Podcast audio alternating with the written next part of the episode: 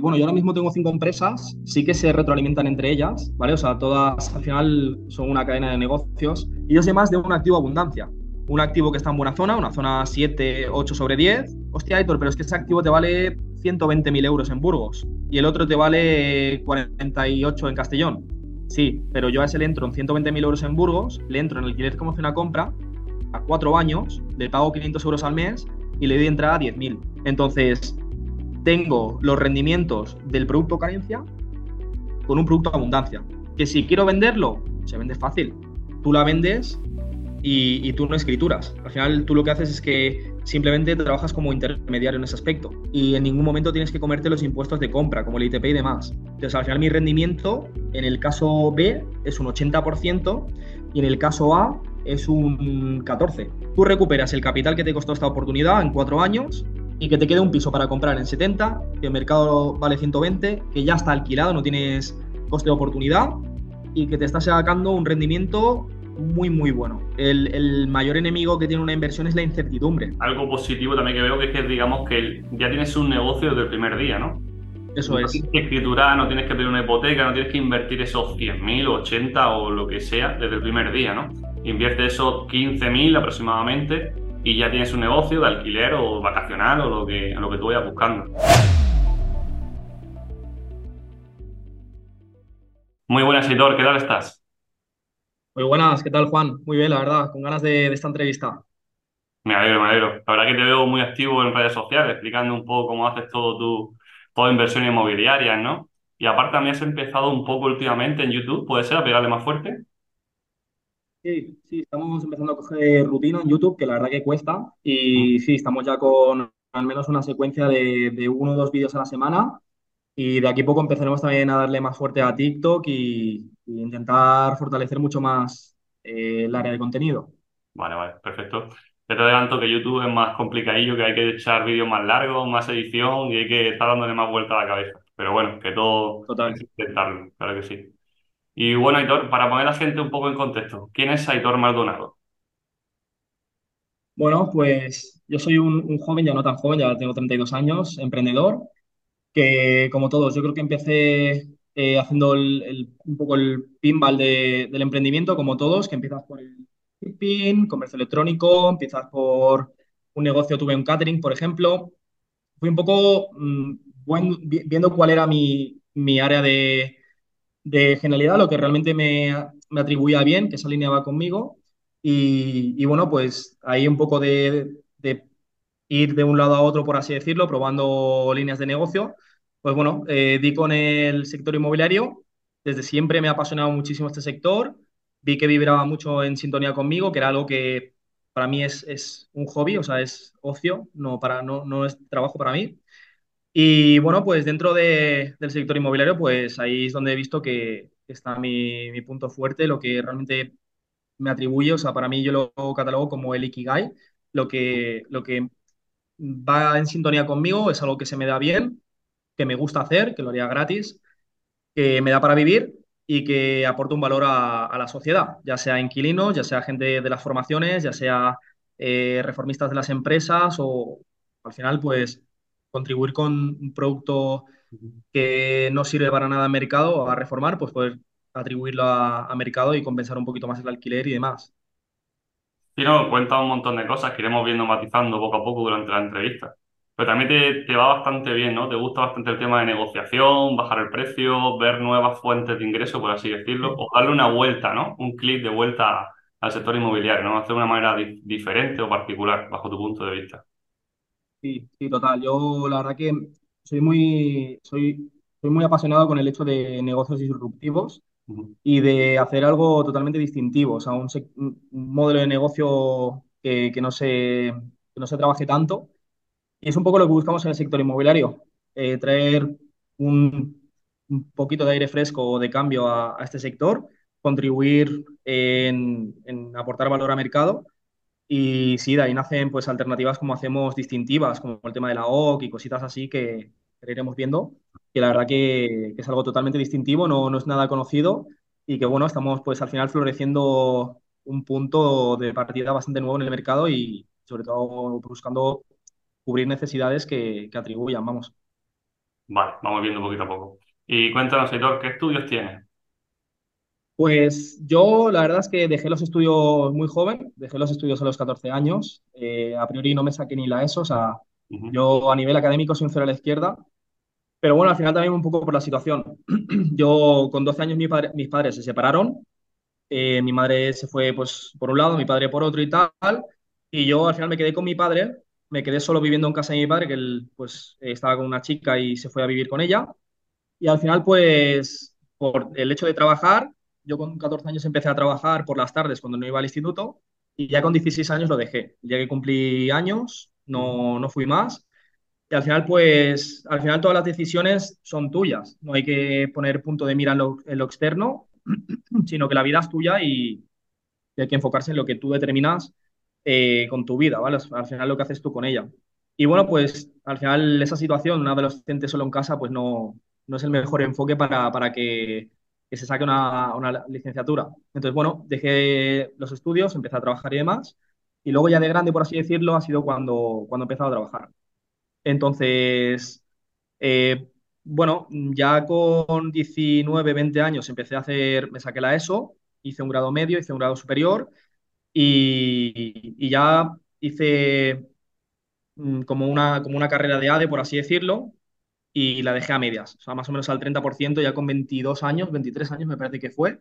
Estaba haciendo una formación de estas online, que era al final como un máster, por así decirlo, y, y lo dejé al 30%. Yo en ese momento estaba con, con mi negocio, me dedicaba al catering, tenía un catering propio hace un año y medio, y me dedicaba a la compra y venta de coches, como negocio también. Cada mes, pues, hacíamos alguna venta.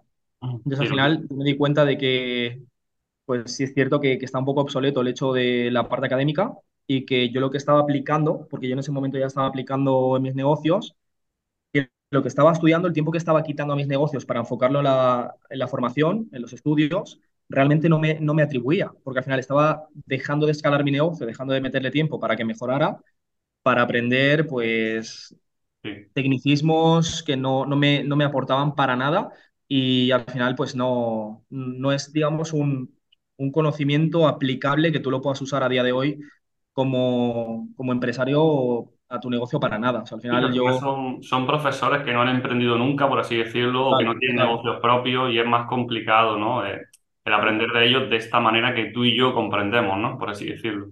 Total, al final no tiene ningún tipo de sentido. Así que normalizamos el hecho de que una persona, por, por ser profesor y demás, te puede enseñar a cómo desarrollar una, una empresa, pero todos somos conscientes de que yo no tomaría, si quiero ser peluquero, formaciones de una persona que no ha cortado nunca el pelo. Eso no tiene ningún tipo de sentido. En cambio, sí que tomamos formaciones sobre cómo construir y desarrollar una empresa de una persona que jamás construyó una.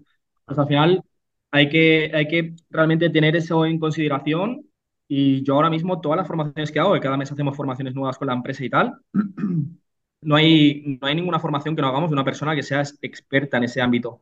Ahora estamos, por ejemplo, con formaciones fuertes sobre el tema de fiscalidad y demás, y, y tú ves realmente esa persona, ok, pues al final esa persona tiene que tener negocios, tiene que tener una consultora para saber muy bien cómo optimizar los impuestos y demás, y te tiene que hablar con argumentos, al final con algo tangible Sí, la sí, teoría hoy en día, pues al final es muy homogénea. Entonces, alguien que verdaderamente tiene, tiene argumentos para poder decirte, no, esta empresa se hace así porque tengo cinco empresas facturando tanto y, y sé muy bien cuál es la curva de adaptación de cada una de ellas. Hostia, pues al final eh, hay que mm, muchas veces considerar de quién cogemos consejos o de quién cogemos conocimiento, ¿no? Esto es como muchas veces que te recomienda tu, tu tío, el del pueblo, invierte aquí o no inviertas aquí porque no va, no va a ser tan, no, no va a ser bueno cuando no ha hecho una inversión en su vida. Entonces, al final, hay que apartar un poco la parte emocional, por así decirlo, de la racional. Y, joder, no es lo mismo que te aconseje dónde invertir una persona que lleva 20 años invirtiendo con éxito, la contundencia que tiene ese consejo, a que te lo diga tu primo el de Cuenca que no ha invertido en su vida y que no tiene ni puta idea cómo, cómo funciona la inversión. Entonces, al final, muchas veces es absorber de, de cuál es el fundamento de dónde viene esa, esa propuesta y tomarla en cuenta o no.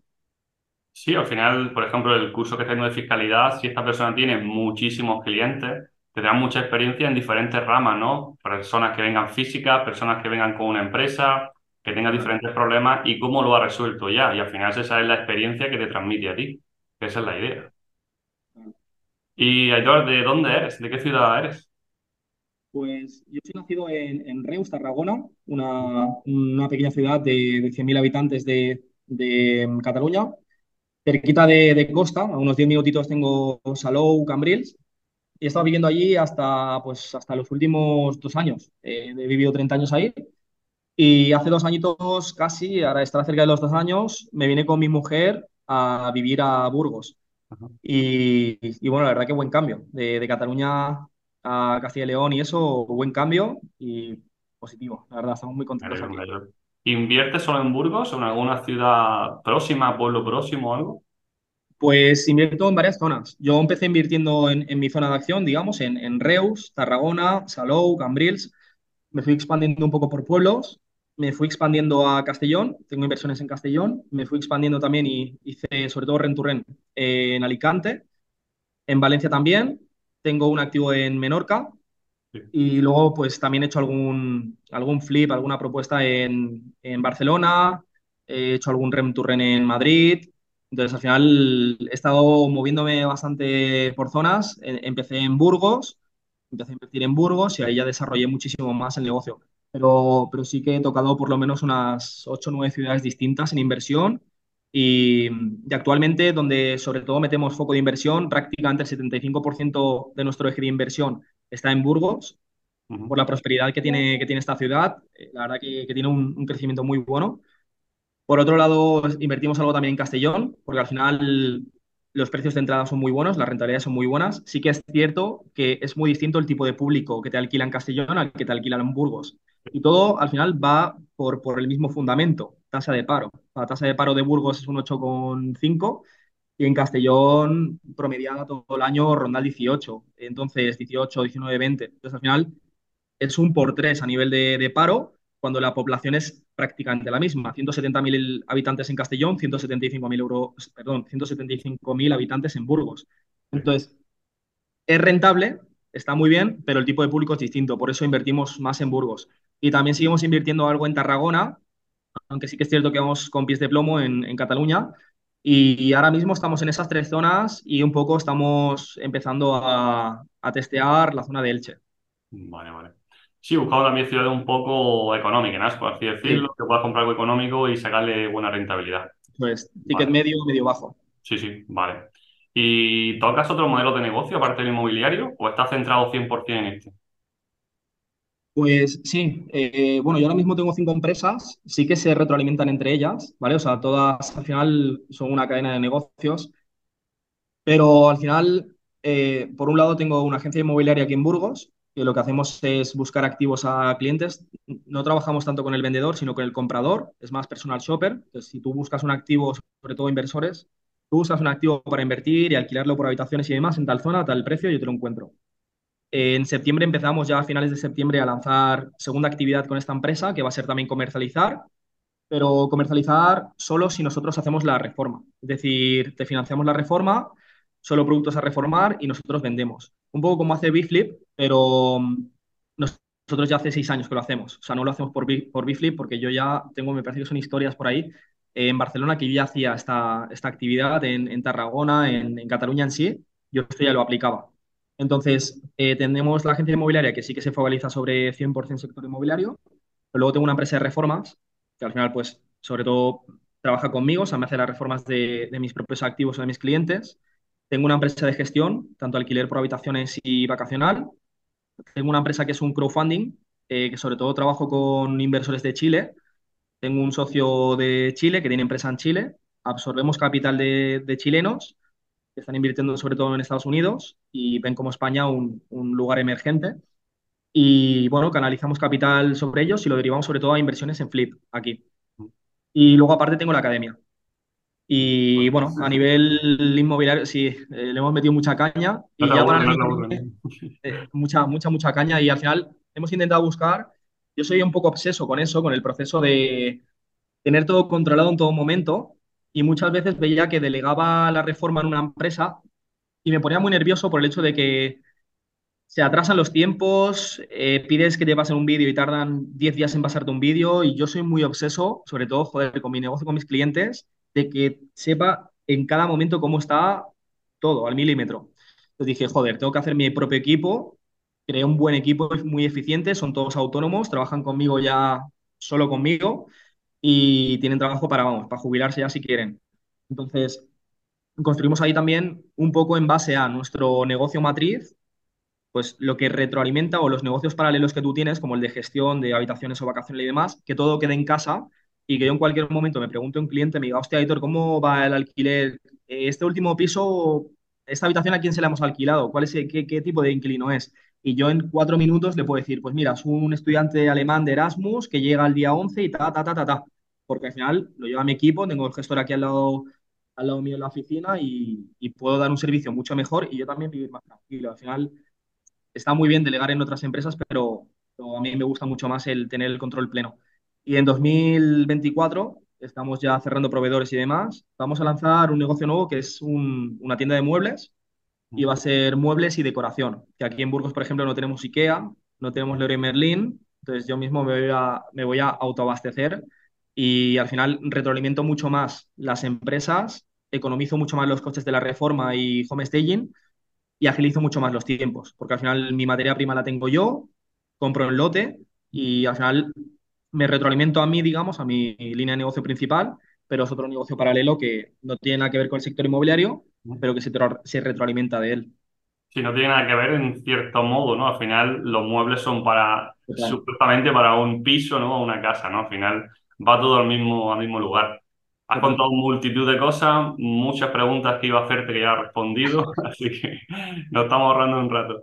E entiendo que el tema, por ejemplo, las reformas, pues claro, gracias a que tienes mucho volumen de trabajo, puedes tener a estas personas para ti trabajando.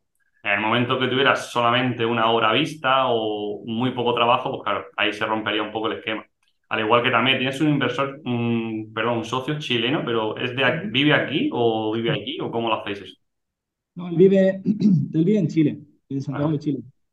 Él, de hecho, perdón, él, de hecho, todo fue un poco por, por redes sociales. Él me, me vio por Instagram, me escribió, nos reunimos, todo ok, y él lleva ya tiempo siguiéndome. Yo soy muy transparente en redes sociales, o sea, todos los días subo historias de mi día a día, o sea, de una obra, de alquilando, de la oficina, de tips. O sea, al final me gusta mucho compartir mi día a día porque al final eh, me gusta intentar ser el, el punto transparente del emprendedor, de los problemas y de los beneficios que tienes día a día, porque al final se plaga mucho Instagram de todo lo bonito y el emprendimiento también hay que eh, tener en cuenta que también hay muchas cosas que no son tan bonitas, que valen la pena 100%. Al final, o sea, para mí todo lo malo que pueda venir es mucho menos malo que el estar yo trabajando para, para otro 45 años hasta jubilarme en un lugar que soy infeliz. O sea, al final eso es, para mí es mucho más complejo de tolerar que, que todo lo que te tenga que venir en una empresa, ¿vale? Pero mm, me gusta intentar ser transparente y poder aportar, pues, pues cómo es el día a día en lo bueno y lo malo de un emprendedor.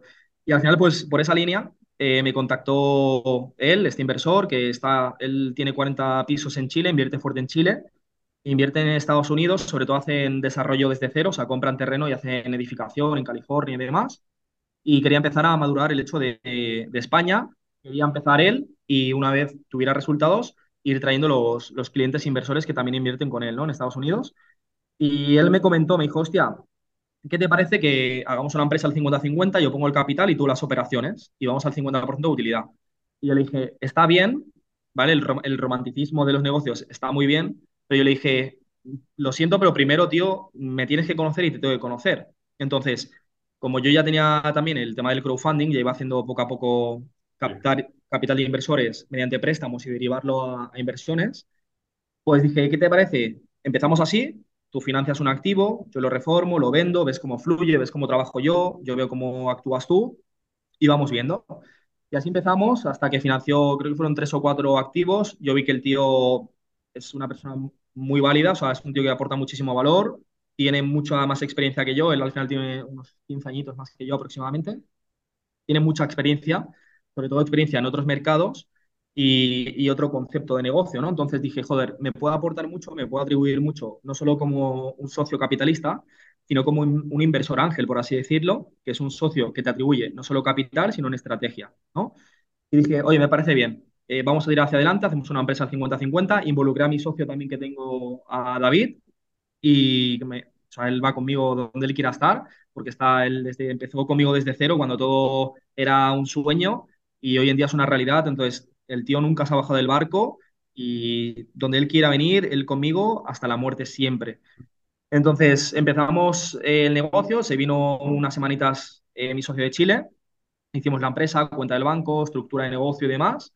Hacemos una reunión semanal y él desde Santiago de Chile, pues vamos actuando. Él al final lo que hace es, yo le paso los proyectos, le paso toda la información y demás, ellos la, digamos, la, la empaquetan, la dejan bonita, la presentan allá a inversores y el inversor lo que hace es inyecta capital a la cuenta de empresa que tiene mi socio en Chile, mi socio de Chile la inyecta en España a una cuenta suya de Santander a Santander y lo que hace es de la cuenta de España directamente la eh, inyecta en la cuenta que tenemos de la empresa. Entonces al final la cuenta de la empresa hace un contrato de préstamo con él mismo y una vez pues se vende, se entregan los retornos y demás.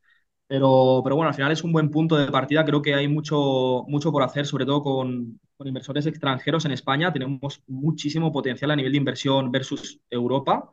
Y, y poco a poco la gente está siendo consciente de, de, que es un gran lugar para invertir España. Entonces, creo que es una, una buena ventana de acceso para, para, eso mismo y más, nosotros buscamos que el inversor, por ejemplo, que compra, ahora estamos madurando el servicio personal shopper con Chile, con inversores chilenos, sí. y es un buen aporte de valor el hecho de humanizar las inversiones, porque hoy en día existen muchas plataformas que tú pones el dinero, es todo frío, retornos y punto. Pero el hecho de humanizar, yo por ejemplo, eh, en Chile, ¿no? O sea, yo comprar una casa en Chile que me está dando rendimientos por vacacional y que yo un mes al año, en agosto, pueda irme allí a la inversión que yo tengo con mi familia, es un, un aporte humano que la verdad que atribuye bastante. Y es lo que buscamos nosotros con estos clientes, de que lo que cojan aquí, oye, en agosto, porque los tenemos en vacacional, sobre todo en, en vacacional en verano, pues oye, te bloqueo dos, tres semanas en Airbnb, te vienes, disfrutas de tu inversión, ves la zona, nos reunimos y al final es integrar un poco la parte humana, ¿no? La parte tangible de las inversiones a sobre todo personas que están a miles de kilómetros y humanizan mucho más un proceso que, que no en tantos lugares puedes, puedes humanizarlo. Sí, totalmente de acuerdo. Yo también tengo alquiler vacacional con diferentes inversores y también suelo hacer lo que tú dices, ¿no? Reservas unas cuantas semanas al año y te reúnes y tomas, comes con ellos, en fin, lo que sea. Eh, también, entonces entiendo que los inversores en general, los que buscas, compran para alquilar, no compran para vender, no es un flip, por así decirlo. Sí, eh, con los chilenos, por ejemplo, todo el capital que estamos absorbiendo ahora es todo para flip. Ahora estamos en un proceso de capitalización y también para poder demostrarles a ellos el hecho de, de, al final, pues, el retorno ágil, ¿no? Y ya el segundo proceso, que es el que estamos madurando, es el tema del personal shopper, empezar a hacerlo con inversores chilenos. Estamos ya con trámites de un poco burocráticos de, de cómo tramitan la Golden Visa o cómo tramitan el, el, hecho de poder invertir en España para el NIE y demás. Y, y nada, eh, lo que buscamos es eso, el hecho de que ellos puedan tramitar el NIE diga, directamente en un consulado español en Chile, que es más ágil que, por ejemplo, hacerlo aquí en, en, España.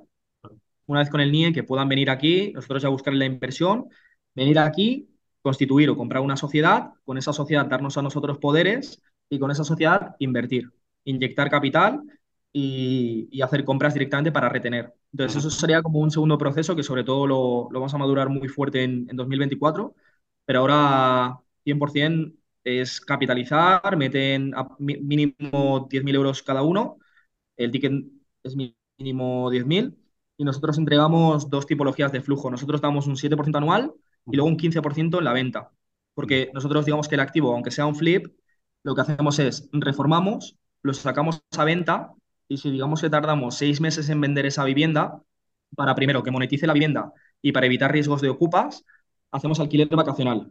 Entonces sacamos licencia ya sacamos eh, una, una, alternativa más para clientes inversores, por ejemplo, pues ya el activo tiene licencia turística, tiene rendimientos, entonces puedo abrir una ventana nueva de clientes compradores y sobre todo el hecho de que me cubro, me protejo de que los ocupas ya no te pueden ocupar porque es muy complejo con la rotación que tiene y que el activo está, está monetizando. Entonces, yo lo alquilo sobre todo fines de semana a familias, filtrando muy bien, pues está recién reformado y el objetivo es la venta pero el activo está generando flujo. Desde ese flujo nosotros le estamos dando mensualidades que le pagamos cada trimestre a los inversores y están recibiendo un 7% anual de rendimiento eh, de flujo y luego cuando se vende le damos su, su capital más un 15%. Uh -huh. Pues genial, entonces, vamos, es el negocio redondo, ¿no? Por así decirlo. No tienes calentamiento de cabeza, no hay barreras mentales y tú lo gestionas todo.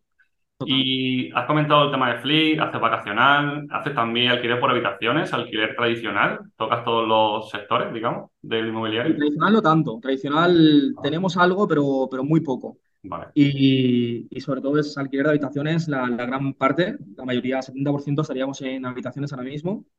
Y quizá un 20-25 vacacional y, y 5 o 10 sería alquiler temporal o alquiler de larga duración.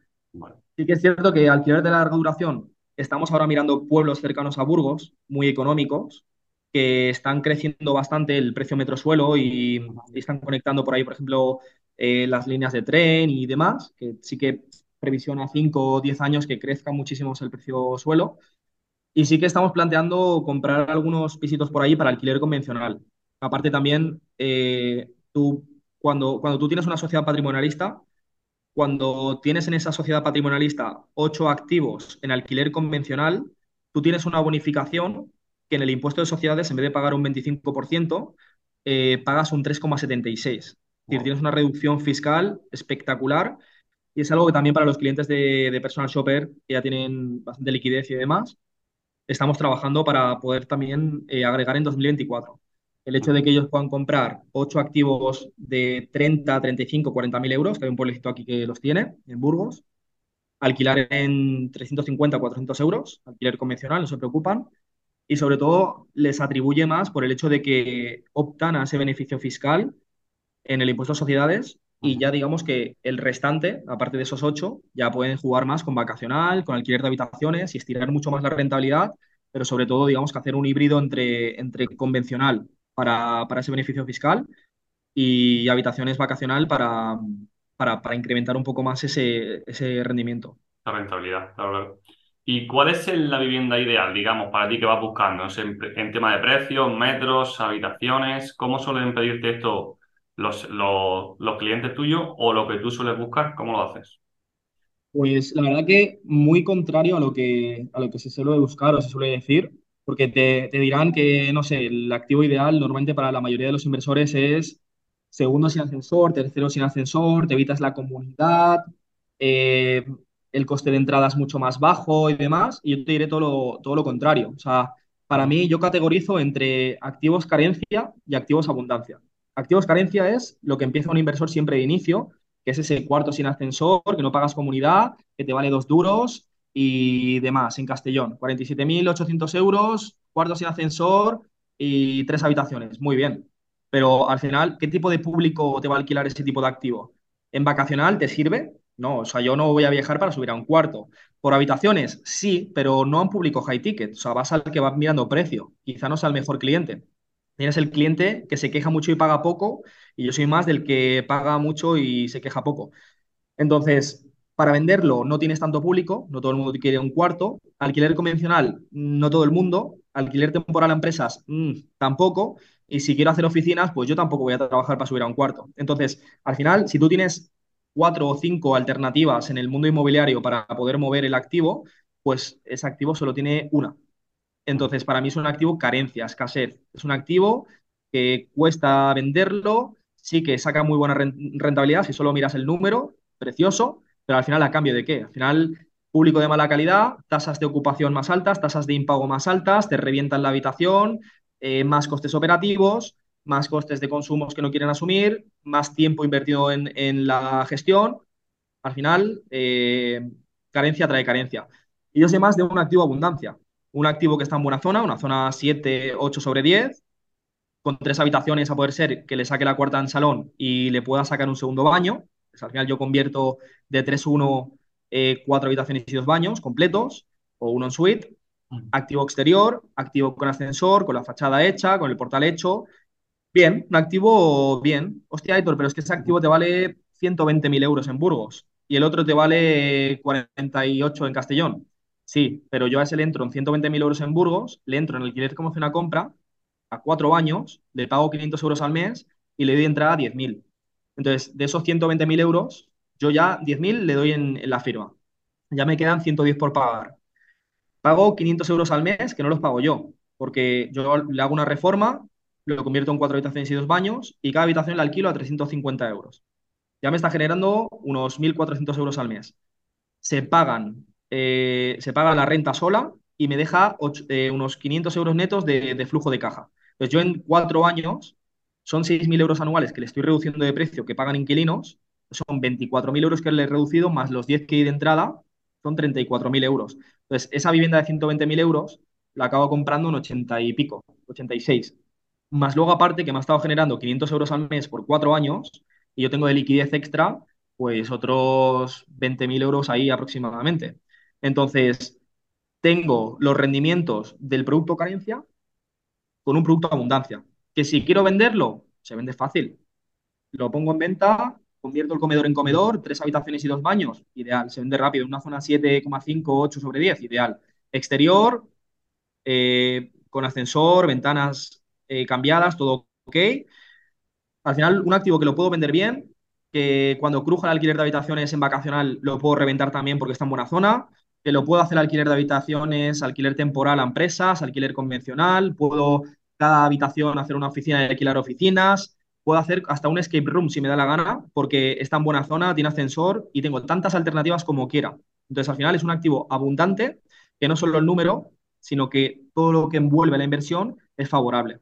Entonces, yo te diría que ese es mi, mi activo ideal y más que el activo, sobre todo, es la, la modalidad de entrada. la Tú modalidad. puedes Sí. apalancarte, apalancarte en el propietario en eso. Mm, sí, al final el cuarto sin ascensor tiene un único público objetivo, que sea una pareja, alguien joven, alguien independiente que busca algo económico. Vamos, no tienen más, ahí no hay más historia que rascar, no hay mucho más. Lo que tú comentas, evidentemente, es una inversión más grande y hay que, so- hay que someterlo, cada uno tiene que ver qué va buscando y cuáles son sus mejores pisos, ¿no? Pero sí que evidentemente lo que dices es un público objetivo mucho mayor y vas a obtener mayores rentabilidades, por supuesto, sobre todo si es para venta, que es la, es la idea final que, te- que estás buscando. El tipo de público también, ¿no? Porque al final no es lo mismo eh, tres habitaciones, que le saques la cuarta habitación en salón con un baño en un cuarto sin ascensor en Castellón, Claro. cuatro habitaciones y dos baños completos, que solo comparten baño con una persona, que el ticket que tienes es más alto y que tú, el, el cliente que tienes, no es el que te filtra por precio. Ese no es el que te filtra por precio, te filtra por calidad. Entonces es el de Sí. Erasmus, o el trabajador, el que no le importa pagar 50, 80 euros más, pero está en un piso reformado bien, viviendo bien. Entonces ese es el tipo de público al que debemos de enfocarnos. El otro es problemas. Al final, escasez, escasez atrae, atrae escasez. No, no, no tiene más. Tomamos nota. ¿Qué rentabilidad van a encontrar los inversores que, que quieran invertir contigo? Más o menos, los números que soléis hacer aproximadamente.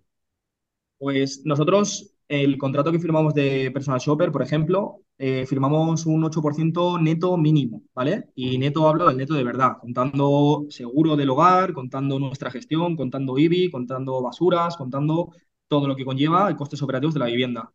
Ese es el mínimo, ¿vale? Eh, lo normal que estamos entregando está entre un 9 y un 14, ¿vale? Porque al final hay que contemplar que nosotros prácticamente que el 90% de lo que estamos dando a inversores ahora son todo alquiler como una compra a 3 4 años, pues Vale. ese piso de 100 lo acaban comprando en 60 y pico. Entonces al final, 60 y pico mil euros, bajo coste de entrada, buena rentabilidad. Y luego, por ejemplo, para el hecho de capitalización, que es la otra alternativa, estamos entregando entre un 15 y un 20% anual de rendimiento. ¿El 8% de comenta es también con vuestra gestión? ¿O sería ya Sí, independiente? no, con- contando nuestra gestión, o sea, contando nuestra gestión de habitaciones y demás, vale, o vale. sea, el, Vale, el limpio que te queda, un, un Ujú. 8% mínimo. Vale, y ah, podemos hablar un poco más sobre el tema de alquiler con opción a compra. Eh, por ejemplo, lo, lo normal de un contrato que se hace ahí, como no, no he hecho ninguno, de verdad que no tengo experiencia en eso, no sé, uno, dos años, cinco años, ¿cuál es lo normal que suele hacerse? pues un poco el promedio suele estar en 3. Tres. Nosotros, el promedio suele ser 3, pero sí que estamos cada vez tirando un poquito más fuerte a intentar que sean 4 y hasta 5 años. Pues también dependerá un poco el tipo de producto. Si, por ejemplo, tenemos uno que cerramos a solo dos años, que se fue un, un flip sin comprar, por así decirlo. Vale. Un activo de 85.000 euros, entregamos 5.000 euros de entrada, pagamos 350 euros al mes y tenemos 24 meses para poder escriturar. Pues nosotros lo que hacemos es reformamos esa vivienda, la sacamos a venta, nuestro precio objetivo son 130.000 euros, entonces tú la vendes y, y tú no escrituras. Al final tú lo que haces es que simplemente trabajas como intermediario en ese aspecto. Tú emites una factura al vendedor y en ningún momento tienes que comerte los impuestos de compra, como el ITP y demás. Entonces, lo que haces es economizas mucho más y un flip que comprando más reforma, más ITP, no te saldrían los números, cambia mucho meterle a esa operación de 85.000 euros en compra, con reformas hubiera ido a 110. Vendes en 120, 130, ya vas un poquito justo de rendimiento. En cambio, si yo cierro contigo 85, te doy 5 de entrada como compromiso de compra, le meto 20.000 de reforma y lo vendo en un margen de 50.000 euros, al final eh, yo he tenido una inversión de 25, 30.000 para sacarle 50. Entonces, al final mi rendimiento en el caso B es un 80% y en el caso A es un 14, Nada. ¿sabes? Sí, sí, sí. Sí, sí, al final también si te ahorras también gastos de ITP, eh, hipoteca y derivados, la verdad que, claro, hay que mirarlo de esa manera también. Está ahorrando, en un caso de 100.000 euros, fácil 10.000 euros, vamos. Es un 10% en gastos y demás. Depende también de la comunidad, pero que más o menos va por ahí los números. Y para convencer al propietario de esta propuesta que nos comenta, ¿es sencillo? Eh, ¿la gente es muy reacia a esto? Pues la verdad es que sí, súper, súper reacia. Al final el, vendedor quiere, quiere vender, ¿vale? Como todo. Pero, pero bueno, cualquier inversión, si es fácil, analízala de nuevo. O sea, al final, encontrar un flip bueno que tú puedas reformar comprando, ¿eh? Comprando normal, bueno que tú reformes y vendas con mínimo un 20% de rentabilidad, no es fácil tampoco. O sea, tienes que, tienes que moverte bastante. Comprar un activo que alquiles por habitaciones a buen precio, que te saque 10, 12 eh, por ciento neto, tampoco es del todo fácil si tú buscas sobre todo que no sea el producto carencia. Entonces, al final, cualquier muy buena inversión, que no sea solo el número, sino que sea todo el envoltorio en completo, buena, cuesta cerrarla. Entonces, esto igual. Nosotros, nuestro, nuestras, nuestro promedio es de cada 20 ofertas, una aceptan. O sea, al final Wow. vamos ve- 21 y, y ya tenemos, digamos, como una muy buena estructura de gente muy formada haciéndolo. Ya tenemos cuatro o cinco agencias inmobiliarias en Burgos que trabajan con nosotros colaborando. Pagamos más honorarios también. Al final es mucho más complejo, pero ahora, por ejemplo, estamos en un momento que fortalece mucho más esta propuesta, con los tipos de interés prácticamente en un 4 y al final el propietario lo que quiere es vender si no encuentra la venta, que es lo que puede pasar, un piso a reformar, que el propietario lleva un año vendiéndolo y no lo vende y le puede entrar un ocupa y está pagando IBI, basuras, comunidad, el piso ahí vacío. Hostia, pues una alternativa así, de una vivienda sobre todo que está vacía, decirle, oye, mira, yo te doy 10, 15 mil euros o 20 mil euros de entrada, te pago 500 euros al mes y fijamos tres años. Si yo en tres años no te he comprado, tú te quedas los 20.000, 15, 10 que te doy de entrada, las mensualidades y la reforma.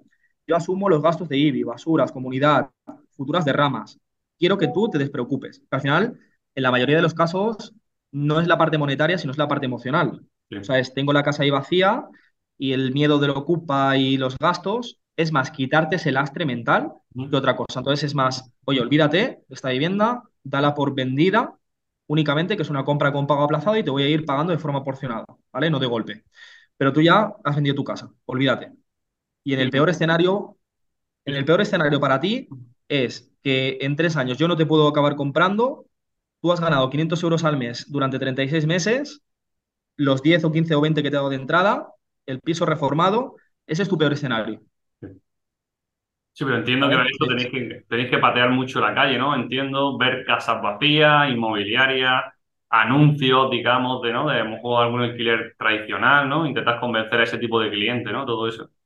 sí, sí, sobre todo lo importante es eso, el, tú, digamos, en, en Idealista, eh, filtrar por los más antiguos, ¿vale? Eso es un buen tip.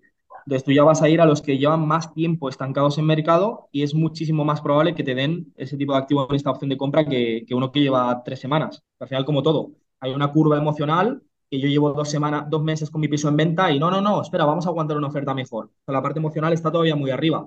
Pero cuando tú llevas dos años, es como, joder, que me den lo que me tengan que dar, que ya me olvido y estoy ya hasta arriba de, de, de esta vivienda. Entonces, tú filtras por los más antiguos y sobre todo tú, un idealista, te fijas a poder ser que sea una que esté vacía, que no tenga muebles o que pinta que no están viviendo. Te fijas que en el baño no haya un cepillo de dientes o una toalla o el Fairy en la cocina. Entonces tú te fijas y dices, coño, aquí yo creo que no viven. Entonces, ese activo es el ideal, porque al final si están viviendo, esta opción no es tan próspera. Pero si tienen el piso, segunda propiedad, ahí vacía, pues quizás sí que puede ser una, una solución para ellos. Vale. ¿Y nos puedes contar algún caso de éxito, un caso real que hayas tenido?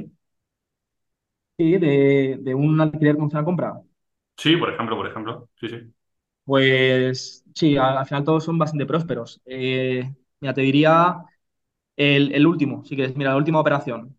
La última operación que, que hicimos eh, la semana pasada, también un activo que cerramos a cuatro años, cuatro años, 105.000 euros y, y dimos 10 de entrada a 400 euros al mes. Ah, Entonces, es un activo que se le ha hecho un lavadito de cara, alquiler de habitaciones, y este lo cerramos nosotros con la empresa, lo cogí yo directamente con la, con la empresa, dimos los 10 de entrada, lo- los 7 8 de, de reforma, nos gastamos unos 17 aprox, se te cortó. y lo pusimos a trabajar, 1.400 aprox, y lo cedimos a uno de nuestros clientes de, de Personal Shopper. Entonces, él ha cogido este activo por 30.000 euros.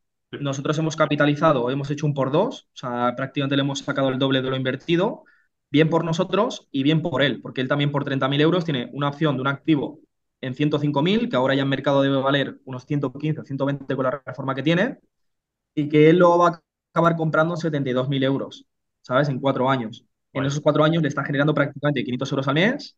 Entonces, él en cuatro años ya recupera su capital, ¿vale? Un poco el prisma que tenemos es, en, en el final de- del contrato, tú con el flujo de caja y con las amortizaciones, tú ya recuperar el capital que le has metido a la inversión, la amortización inicial y, y el cash flow, y tú verte con un activo reformado, alquilado, que vale 30, 40, 50 mil euros más para comprarlo en 70 cuando vale en mercado 120. Ese es nuestro prisma. Es decir, tú que te encuentres este activo en 70 mil euros, eso es. E- Ese es nuestro, nuestro enfoque en el servicio, es ese. Es decir, tú recuperas el capital que te costó esta oportunidad en cuatro años y que te quede un piso para comprar en 70, que el mercado vale 120, que ya está alquilado, no tienes coste de oportunidad y que te está sacando un rendimiento muy, muy bueno. Entonces, ese es el, punto de partida que tenemos. algo positivo también que veo que es que, digamos, que ya tienes un negocio desde el primer día, ¿no? Eso No es. tienes que escriturar, no tienes que pedir una hipoteca, no tienes que invertir esos 100.000 o 80 o lo que sea desde el primer día, ¿no? Invierte esos 15.000 aproximadamente y ya tienes un negocio de alquiler o vacacional o lo que, lo que tú vayas buscando. También es una parte súper a tener en Al cuenta. final, total, totalmente de acuerdo. Al final, yo lo veo como inversor, ¿no? Eh, joder, yo también empecé invirtiendo y al final de, de invertir y, y especializarme en ese ámbito, pues ahora gestiono inversiones de otros. Al final, yo soy inversor.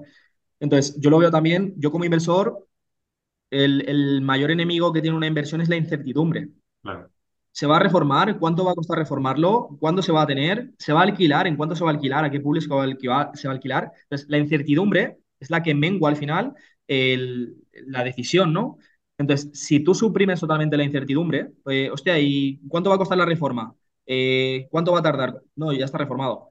¿Y, cuánto se va a alquilar? ¿Cuánto va a tardar en alquilarse? ¿A cuánto se va a alquilar? ¿A qué público? No, no, ya está alquilado, aquí están los contratos, aquí está el pago, aquí está, eh, eh, te doy feedback del tipo de cliente, ya está. O sea, al final no hay incertidumbre, es un negocio ya rodando. Simplemente tú le entras a un negocio rodando y los números no son proyectados. No, no es pasarte un Excel y decirte, yo creo que esta habitación 380, 370, 330 y 300. No, yo te digo, habitación 1, 400, contrato. Habitación 2, 330, contrato. Habitación 3, 350 y habitación 4, contrato y tangible. O sea, no, no, no con proyecciones, sino Es tangibilizando con algo real. O sea, es negocio real, eso es. Entonces, al final, no existe la incertidumbre. Claro. Simplemente entrarle directamente a un rendimiento.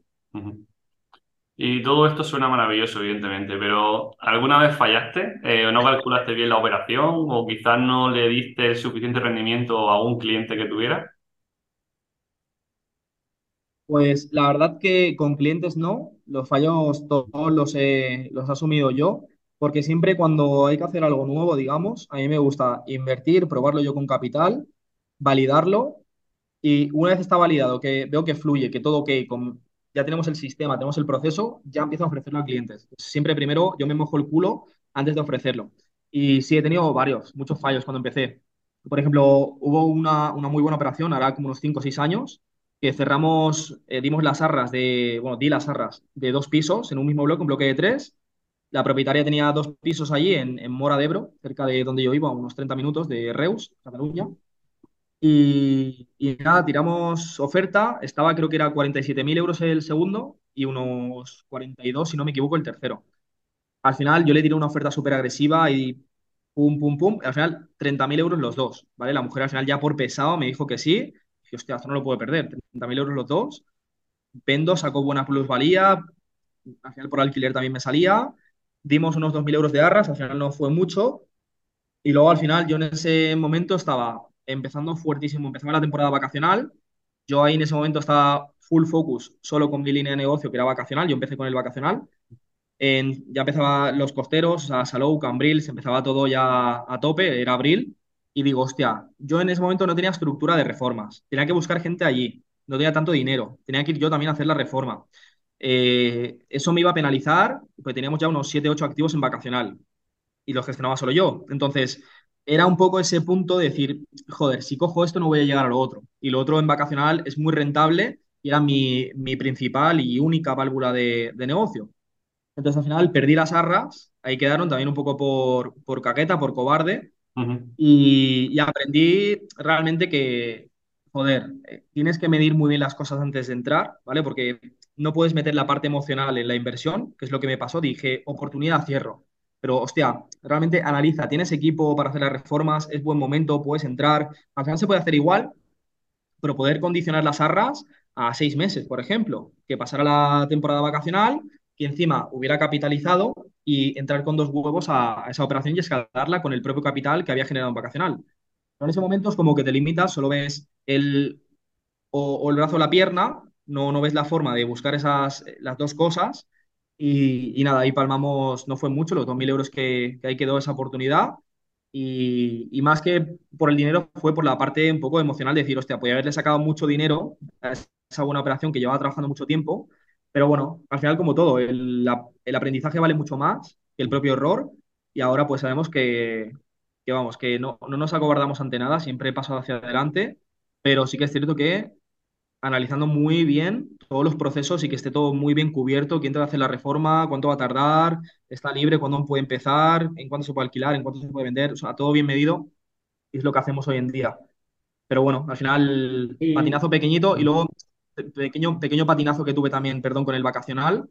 Eh, claro, yo cogí rentas, yo hacía sobre todo rent to rent, dedicado, dedicado al vacacional, y cuando salía a mercado, cuando yo me di de alta de autónomo, a los pocos meses, cuarentena.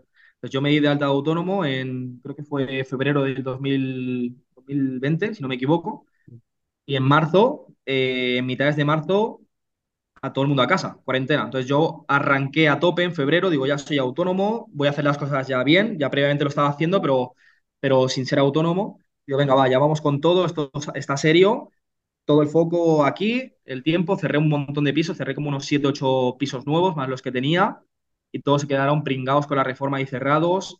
Y, y no fue error mío, al final es la situación, ¿no? Que quien pensaba que iba a venir esto, pero se quedaron, me quedé como unos, eso, como unos 10 pisos aproximadamente, 10 12 pisos entre los que tenía y los nuevos, cerrados, pagando rentas, sin poder ejercer mi actividad que era el vacacional durante tres meses. Y ese fue un punto de partida muy complejo para mí, porque justo cuando arrancas, había pedido un préstamo para, para arrancar, ya lo que estaba haciendo funcionaba, con lo cual era escalarlo, y llega este tortazo de, de la situación, que me ha ayudado mucho a mejorar, la verdad, o sea, lo agradezco, las situaciones difíciles te endurecen, pero bueno, fue un momento complejo por el hecho de que tú tienes 12 pisos pagando rentas, 600, 700 euros al mes de cada una, pagando consumos y, y todos los pisos vacíos. pero no, Pues no. algún propietario sí que me perdonó y venga, págame la mitad y tal, pero yo me vi saliendo de mi cuenta unos 8 o 9 mil euros cada mes durante tres, eh, tres meses y, y al final todo lo que yo tenía para meter en la empresa del préstamo y demás, ahí me lo comí. Entonces fue no. empezar no desde cero, desde menos 40. Pero tampoco es culpa tuya, ¿no? Evidentemente son circunstancias que, que no podemos controlar nadie. Respecto a lo que decías antes del coste de oportunidad, ¿no? Que de- te enamoraste del piso en sí, por los dos pisos, por comprarlo lo antes posible. La verdad es que también respecto a eso es que a lo mejor dices, vale, el piso vale 60.000, 80.000, pero luego no hacemos cálculos de la cantidad de gastos que tiene asociados comprar un inmueble. Ya no solo la ITP, sino también la hipoteca, posibles reformas, que quizás piensan, no, con 10.000 euros hago la reforma, y luego de 10 se va a 20. ¿No? Y al final te quedas con una mano delante y otra detrás porque no has calculado bien, ¿no? todos los gastos que tiene asociados. Eso también, para la gente con menos experiencia, también tienen que tenerlo muy en cuenta y que no le vendan solamente que vale 80, que hay 80 y que suman mucho más gasto de 80.000 euros. Total. No, aparte es eso, que tú también, la parte emocional, es como el diablito, ¿no? El diablito aquí, que te dice, ah, eso con una pintura ya, tal, eso mil euros solo, tal, no sé qué. O sea, tienes como un poco para tú autoconvencerte de que tu decisión es buena, sobre todo cuando empiezas, pues la parte emocional te juega una mala pasada y al final lo que dices tú, ¿no? Contemplas como que los costes van a ser menos, que la reforma va a ser menos, que va a ser más, va a ser más rápida. Pues la experiencia lo que te da al final es un tortazo de realidad y dice, no, esto es lo que se tarda una reforma, asimila siempre un poquito de más por si tienes alguna partida extra y lo que te da la experiencia es ahora, ¿no? Ser crítico en tu estudio de mercado, en tu, en tu estudio de viabilidad y hacerlo siempre a lo pesimista. Que si tú sabes que en esa zona alquilas a 400 euros en la habitación, tú pones 350. Y si contemplas que la reforma se te va a ir a 10.000 euros, tú pones 13. Y siempre intentas que ser negativo en, todas las, en todos los aspectos. Lo bueno es que solo somos negativos en haciendo los estudios, todo lo demás, nuestra vida es positivo pero hay que ser crítico y pesimista para que luego los números siempre sean mejores a lo estimado. Lo jodido es que sean peores a lo estimado, porque siempre crees que has fracasado. Entonces, si tú haces un estudio, los números son, son buenos, vamos hacia adelante, que estos números son, le tiro, o sea, está perfecto, y es un caso pesimista, y luego acaba siempre siendo la, la realidad mucho mejor a la, a la, estimación, pues oye, perfecto, ¿no? Pero, pero sí que es cierto que un punto de experiencia importante es el tema de ser muy crítico y pesimista con, con los números. Y pecamos de eso, ¿no? De optimistas. Siempre pensamos, vale, por alquilo, por tanto, me gasto la mitad de lo que pienso y, queremos convencernos nosotros mismos. Yo, por ejemplo, la primera casa que compré, creo que me costó sobre 54.000, algo así, y es que prácticamente no hice ni oferta a la baja. Es que dije, wow, esta casa ya está perfecta, dos dormitorios, se alquila por 500, me salen las cuentas, venga, vamos para adelante. Y realmente ni me acuerdo, ¿no? Pero yo creo que prácticamente no hice ni oferta. Era como yo estaba tan convencido y quería empezar como fuese, pues venga, para adelante. Y sin hacer las cosas bien, evidentemente, a lo mejor le podía ahorrar 2, 3, 4 mil euros. No lo sabemos, ¿no? Pero ni intentarlo siquiera, la verdad. Y son las prisas de, los novatos y las ganas de empezar como sea. La parte emocional, ¿no? O sea, la, inexperiencia, a mí igual. igual. hemos hablado antes de reformas, que tienes tu equipo propio y todo esto, pero entiendo que para formar un equipo, vamos, yo te lo digo por mi experiencia, que es una auténtica locura, porque la mayoría de gente que trabaja en el sector, pues la verdad que suelen ser bastante informales, muchos de ellos, no todos, por supuesto, siempre encuentran alguno que, que ha apañado, pero suelen dejarte tirados, suelen, quizás cuando cobran, si cobran algo, ya el trabajo ya no finaliza en, en el tiempo acordado, ¿no? Y la verdad que en esta rama es muy complicado encontrar profesionales de verdad comprometidos con su oficio y cada vez quedan menos, ¿no? ¿Has tenido muchos problemas con este, con este dato? Sí, sí, sí. Yo pienso que es el punto más delicado de, bueno, al final, hacer las cosas bien en una inversión conlleva muchos procesos. Muchas veces, muchas veces creemos que solo cerrar un buen precio y reformar y alquilar, pero hay 14 procesos, 15 procesos o microprocesos dentro de eso, de una buena negociación, un buen cierre, el contrato, el, o sea, todo, ¿no? En sí. Y con la reforma yo creo que es uno de los puntos más calientes, uno de los puntos más delicados, respecto a lo que dices tú, la, falta de compromiso que hay por los industriales, en este caso, los mano de obra, y, luego también un poco el hecho de cómo economizar o optimizar los costes en, materiales. Hay algunas cosas que sí que eh, comprar de lo, no lo más económico, porque al final lo barato sale caro, pero sí que de las partidas, de, las, de la parte media, digamos, el más económico, ¿no? Algo que esté bien, que sea útil, pero que no sea, digamos, algo que, que siete meses se te va a joder. Entonces, lo complejo es cerrar gente comprometida, en mi caso, que, vayan a una y que, y que puedan hacer las cosas bien. Nosotros, cuando buscamos, por ejemplo, algún albañil, tenemos que estar haciendo, diría, por lo menos, para encontrar a, uno bueno, quizá hacemos 12, 12 entrevistas, más o menos. O sea, al final la tasa de, la tasa de, de éxito es muy baja en eso, por el hecho de sobre todo el, compromiso y demás. Sí que es cierto que intentamos mejorar mucho más el, plan de trabajo de, los albañiles, sobre todo, porque nosotros, por ejemplo, segmentamos, tenemos un equipo de demolición, que es el que te tira los tabiques, te saca todas las cerámicas, te hace todas las rozas, te hace todo el trabajo bestia, todo el trabajo duro. Entonces, cuando viene el albañil, que es el, el fino, el técnico, que la mano de obra es mucho más cara que el otro, el demoledor, por así decirlo, el bruto, lo tiene todo finito. Al final estás trabajando en la obra, pero ya llevas con la, el, el, azulejo, la cerámica, ya para ponerla de pitiminí, ¿sabes? Te, te, olvidas, como en otras obras, que si bajar el escombro, que si tirar el tabique, que si hacer trabajo de, de bestia. Entonces, eso es, es, positivo porque intentas cuidar mucho más al que tienes trabajo técnico, que te va a hacer algo más, más fino, y, y segmentas en, en dos, ¿no? Entonces, nosotros siempre intentamos aportar valor ahí. Ellos también trabajan solo de lunes a viernes, a no ser que haya trabajo y algún sábado solo por la mañana trabajan. Y trabajan jornada intensiva solo de mañana. Normalmente suelen hacer eh, de, de 8 a 4 o hay veces que se quedan hasta las 4 y media, 5, pero prácticamente a las 5 todo el mundo para casa y así evitamos problemas con los vecinos de ruido a las 6, 7 de la tarde y al final ellos mayor calidad de vida, por así decirlo, en el trabajo, porque arrancan pronto por la mañana, le meten del tirón intensivo, para la media mañana a tomarse el bocadillo y tal, pero al final no es como ese parón a media mañana que se van a su casa a comerse unos garbanzos y a las 4 de la tarde ponte ahí de rodillas a poner el suelo. Que no va a ser ni un 20% de lo productivo que pueda ser del tirón. La persona que está ya con el hilo, que ya está con el flujo continuo de trabajo, es mucho más intensa y mucho más productiva que si le metes parones. Entonces, intentamos, por un lado, dar buenas condiciones de trabajo y pagar bien, pagamos bastante bien. Y por otro lado, pues al final lo que dices tú, para poder encontrar uno bueno, tienes que encontrar 12 malos, tropezarte mucho y ahora pues volverte muy, muy seco, muy serio. Quiero las cosas así. Si te estiman un tiempo, nosotros todo es por contrato, aunque sean autónomos que trabajan con nosotros. A mí me estiman cuánto van a tardar, que yo ya sé más o menos cuánto van a tardar y hacemos un contrato. Si acaban antes, yo les pago un extra por cada día que acaben antes y si acaban más tarde, yo se lo reduzco de, del presupuesto. Entonces, al, al, final, ellos son los primeros interesados en cumplirte, en trabajar rápido y sobre todo la calidad. Saben que cuando yo llego o el jefe de obras, si el suelo está mal, lo arrancan y tienen que hacer el trabajo doble. Y encima con mala cara. Entonces, y nosotros lo que hacemos incluso es que del material que se tenga que arrancar si lo ponen mal a lo rápido, eh, parte de ese material se lo descontamos y lo saben. Que al final intentamos equilibrar la productividad y la calidad. No queremos penalizar calidad por subir productividad.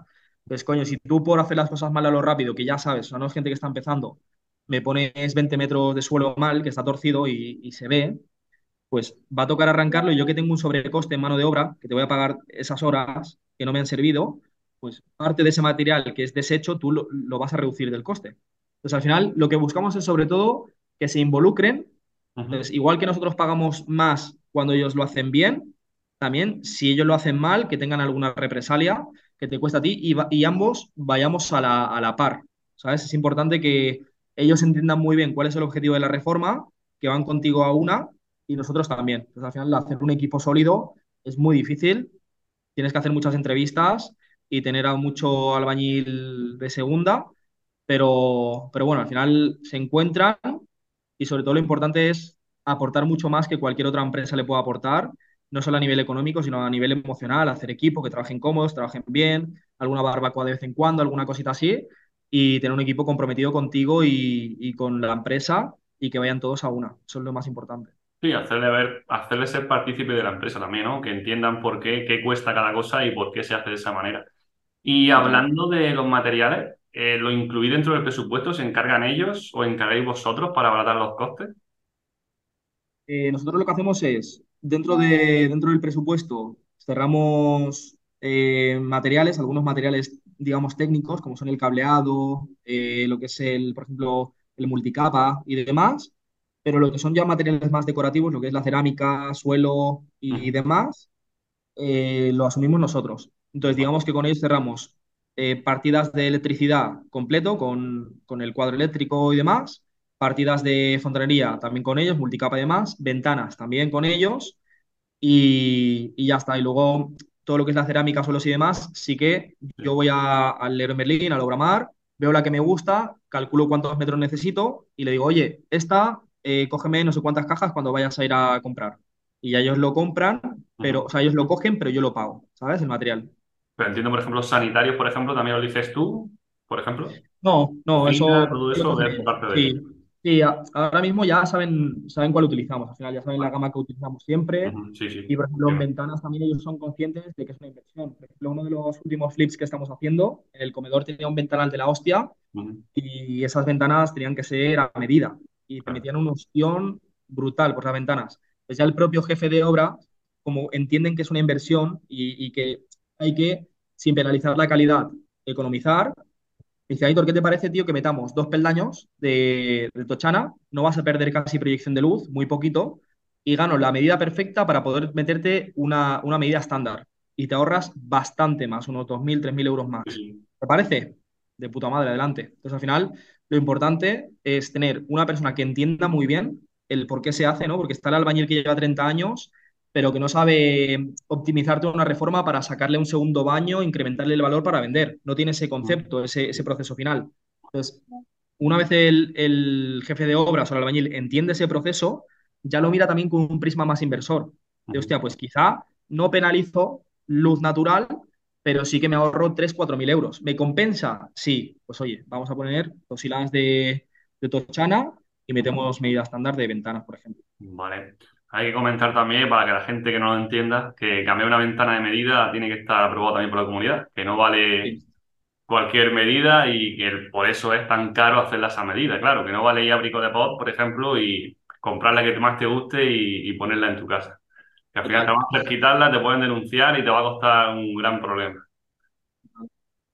Vale. ¿Y cuántas personas sois en la empresa? Con todas las empresas que tenéis, quiero decir, en total, ¿cómo lo gestionáis? ¿Qué parte haces tú realmente? Y también, por ejemplo, has comentado también una persona de confianza tuya también que trabaja contigo. Sí, eh, yo ahora mismo, eh, mira, por ejemplo, en la empresa de reformas tenemos 17 personas en activo, trabajando entre los que hacen demolición, pintores, albañiles, peones, eh, decoradores y tal, arquitecta. Somos 17 personas.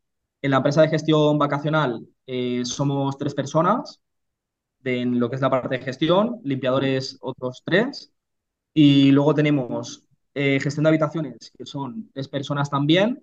Y luego, por ejemplo, en oficina tenemos ahora mismo ocho personas en la agencia y demás. Entonces, un total de, estaremos cerca de los 30 sí, más o menos cerca de, los, de las 30 personas en total en todas las empresas.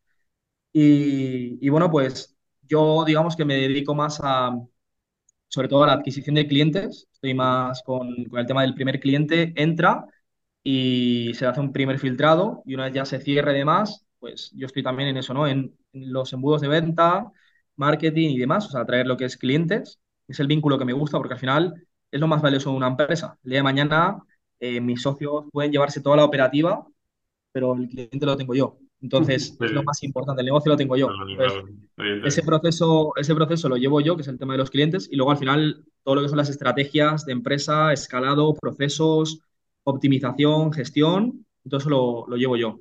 Vale. Entonces, por un lado tenemos eso, y a nivel de socios, lo que comentabas, yo por ejemplo en las empresas, en cada empresa tengo un socio, digamos, que es especialista en ese ámbito.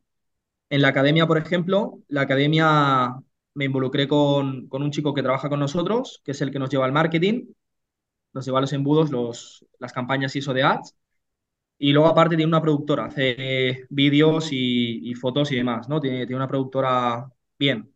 Entonces con él me asocié para el tema de la academia, para poder fortalecerlo, ya que es una persona que entiende muy bien la calidad de contenido y sobre todo para hacer todas las campañas de, de Facebook Ads y demás. Pues con él me asocié, él es parte de la academia y luego aparte tengo un socio mío que, es el socio que tengo con la agencia inmobiliaria, que él, desde hacer una formación conmigo, hizo una formación conmigo, se formó, es de Málaga, empezó a aplicar, no encontró ningún activo para hacer algo que en Málaga, porque es un mercado muy complejo, y me dijo, tío, estoy dispuesto a irme a trabajar contigo a Burgos, dejarlo todo tal, y dije, bueno, si tienes lo que tienes que tener, yo aquí tienes las puertas abiertas. Y con dos cojones se vino aquí a principios de este año, empezó a aplicar y ahora estamos al 50-50, o sea, al final nos asociamos en la agencia inmobiliaria. Él es el que es el jefe de operaciones de la, de la agencia inmobiliaria. Y al final, pues con, con dos huevos, hablando mal, eh, empezamos en marzo más o menos a aplicar con esa empresa y estamos cerca de los 200.000 euros de facturación solo con el servicio personal shopper. Entonces, al final, desde cero, él ha escalado muy fuerte, se ha hecho una bestia, o sea, ya era bueno y, y se ha mejorado mucho más, ha crecido en todos los aspectos de vida, personal, emocional, espiritual, financiero Y él, por ejemplo, en la agencia, en la academia, él también está involucrado y él hace de closer. Entonces, él, las llamadas, llega una llamada, por ejemplo, se agenda una llamada para ver nuestras formaciones y tal, y él es el que hace la llamada con esa persona. Entonces, ¿quién mejor para poder recomendarte una formación que, que alguien que ha consumido esa formación, sabe por qué la consumió y cómo ha cambiado su vida? Entonces, al final es el ideal. Y luego, pues bueno, con la agencia inmobiliaria está él, que lleva toda la parte operativa. Con el crowdfunding tengo tanto a mi socio David como, como a mi socio de Chile. Y con la agencia inmobiliaria, pues ahí sí que es cierto que, que estoy solo yo. Eh, por ejemplo, ay, perdón, con la empresa de reformas estoy solo yo. De hecho, estoy yo al 50% con mi mujer. Y luego la empresa de gestión estoy yo al 50% con mi madre. Y, pero tengo gestores que ya emplean, digamos, en esas empresas. Entonces, al final es como que tengo socios estratégicos en cada una de ellas que me llevan más la parte operativa y que a mí me desahogan muchísimo de trabajo operativo y intentamos siempre que yo sea lo menos determinante posible en las empresas para que no origine un cuello de botella. Sobre todo yo foco en, en escalarlas y en que no le falten clientes. Por la parte operativa ya tenemos a, a un especialista en cada, en cada una de ellas que las, las mejora muchísimo. Y también la confianza que transmite cada persona, ¿no? También, porque claro, no es lo mismo cualquier persona, asociarte con cualquier persona, que como tú dices, tu mujer, tu madre, un amigo de verdad o un cliente tuyo que has tenido confianza con él. Al final también estás más respaldado, más tranquilo, ¿no? Y son, es seguridad que te garantiza. Total. Y al final, yo, por ejemplo, con la empresa con mi madre, Sí. es la empresa de gestión, entonces es la empresa que, que genera flujo de caja vacacional y por habitaciones. Pues ahí está la jubilación de mi madre. En esa empresa es su jubilación. Da igual el estado, da igual lo que, lo que pase mañana. Eso es su jubilación para ella. Y luego con mi mujer, por ejemplo, la empresa de reformas, esa capitaliza un poquito más al final. También ambas empresas invierten en AOC y los tengo como si fueran clientes personal shopper. Cuando generamos líquido, les consigo AOCs, les genera flujo o se capitaliza. Al final también esas empresas reinvierten el capital para poder escalar. Pero la empresa de reformas, por ejemplo, capitaliza con las reformas, tiene servicios y esa empresa, por ejemplo, la, la de reformas, tenemos un pacto de socios hecho, mi mujer y yo, que cuando mi hijo, que tiene 13 meses ahora, tenga 18, 18 años, pues tiene eh, parte de acciones de esa empresa, ¿vale? Se le, se le van a acceder acciones de esa empresa y cada año se le van a ir haciendo acciones de esa empresa siempre, siempre y cuando cumpla unos objetivos que le hemos marcado en el plan de, en el pacto de socios. Pues al final esa empresa va a ser para mi hijo si él se porta bien, si no, pues la venderemos y no lo gastaremos todo por ahí por las Bahamas, pero si él se comporta, eh, él tiene su negocio ahí también, tiene su, su futuro ahí, y sí que es cierto que vamos a enseñarle, o sea, no, no va a ser regalado, él va a tener que ganarse las acciones, pero si él cumple, ahí tendrá su, su porvenir, vamos. Sí, sí. Y ahora que has roto tú el melón, no quería decirlo yo, pero bueno, eh, ¿cómo es trabajar con tu mujer? ¿Es recomendable trabajar con la pareja o no? Es complicado, al principio es complicado, pero lo llevamos bastante bien, porque nosotros desde que empezamos, desde que yo me acuerdo cuando empezamos, que yo trabajaba hace, hace tiempo, ¿eh? con 21 años más o menos, 21 años, 22 años, trabajaba de reponedor en Carrefour cobrando 390 euros, trabajando a media jornada reponiendo papel higiénico, o sea, lo, lo más glamuroso que, que se puede reponer. Y, y- y en ese momento yo ya visualizaba en qué me quería convertir. Yo ya amaba el hecho de invertir en inmuebles, evidentemente no podía, pero me acuerdo que nosotros cada, cada sábado agendábamos visitas, íbamos a ver pisos, nos poníamos la mejor ropa que teníamos, bien perfumaditos, cogíamos el autobús y nos íbamos a ver pisos para invertir, que le habíamos hecho un estudio previo con el, con el concepto inversor. O sea, nosotros ya estábamos actuando como inversores. Y para mí, eso ya hace, pues te hablo hace por lo menos 9 10 años. Y ya estábamos visualizando en qué nos queríamos convertir. Entonces, hoy en día eso es una realidad y, y hacemos mismo proceso, pero es de verdad, o sea, sí que podemos comprar.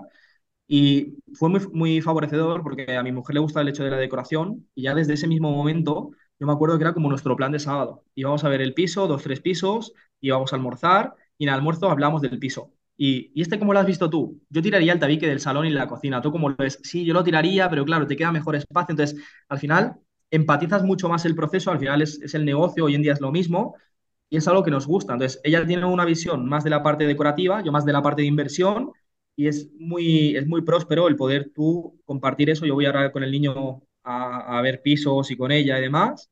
Y luego es un momento bastante enriquecedor el poder sentarme con ella y hablar de decir, hostia, pues yo lo que haría es esto, lo que haría es esto desde su, su concepto y mi concepto.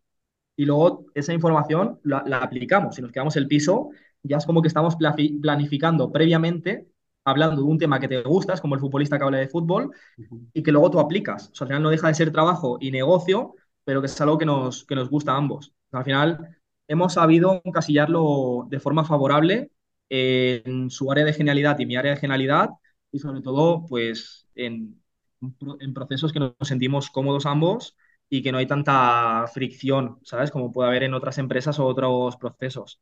Entiendo, porque al final los dos sois emprendedores, esa es la diferencia. No estáis compartiendo un trabajo que te ha tocado vivir, ¿no? No trabajáis en una oficina los dos para otra persona. Si no sois emprendedores, y al final los emprendedores, por suerte o por desgracia, eh, lo tomamos 24 horas al día, ¿no? Estamos trabajando obsesivamente en aquello que nos gusta.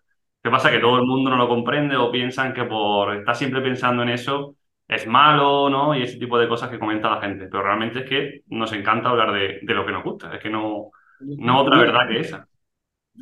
tu vida. No es tu negocio, de desconectas de tu negocio.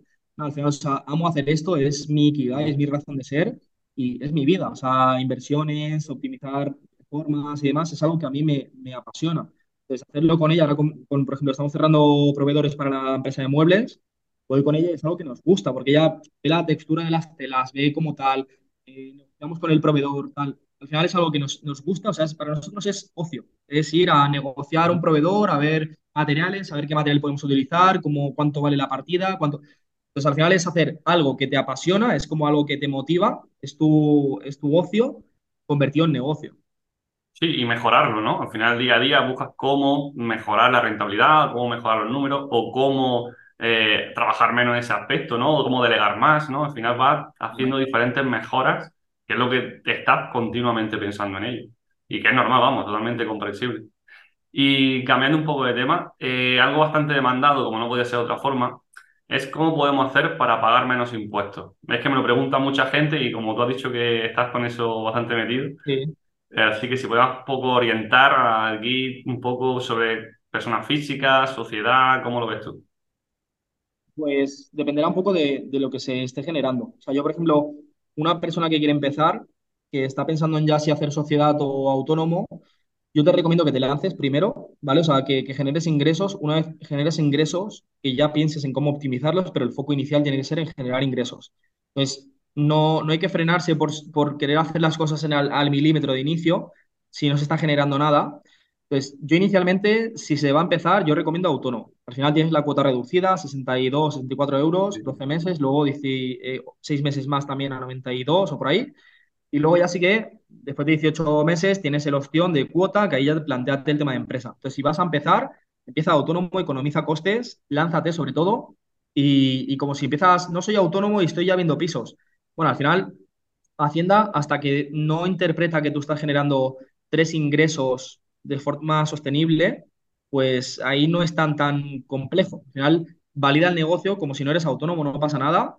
Eh, puedes registrarte en Hacienda, por ejemplo, de que vas a hacer una actividad, pero al no llegar al mínimo eh, estás exento de pagar la cuota, por ejemplo. Entonces, lánzate, una vez empiezas a generar flujo autónomo, 12, 18 meses y ahí valoras y sociedad. Entonces, ya si tú estás más o menos en 30.000 euros anuales, como mínimo, ya sí que te planteas el tema de la sociedad.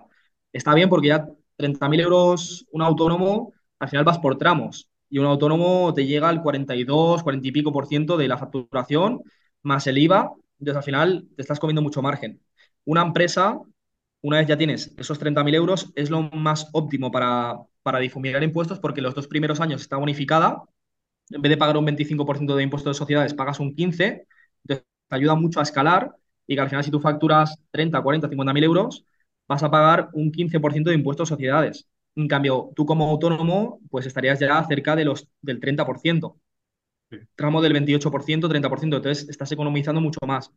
Entonces, yo lo que recomiendo es empezar como autónomo, saltar luego a empresa con 30.000 o así. Si tú quieres empezar, no, que yo soy inversor y ya tengo 100.000 euros para, para empezar en invertir tres AOX, por ejemplo, en nuestro caso, ¿no? Inversor, 100.000 euros, tres activos que te generan 400 euros cada uno.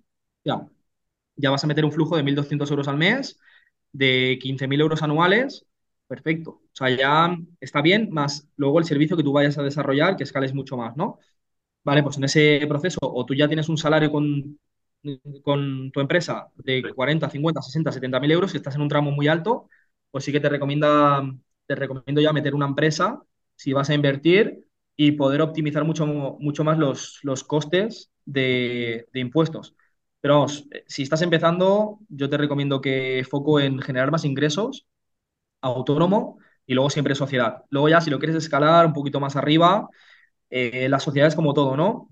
Eh, en nuestro caso, yo, yo, por ejemplo, cuando hacemos un flip, para optimizar mucho más los impuestos, lo que hago es adquiero el activo con esa, con esa mm, empresa y como todas las empresas le metemos todos los epígrafes, o sea, todas las empresas pueden hacer todas las actividades que quieran prácticamente, pues la empresa que cojo el activo, por ejemplo, la inmobiliaria, es la que cojo el activo, la que voy a vender el activo, voy a tener mucho margen de beneficio, mucho IVA. Entonces yo para poder compensar ese IVA, con esa misma empresa hago la reforma.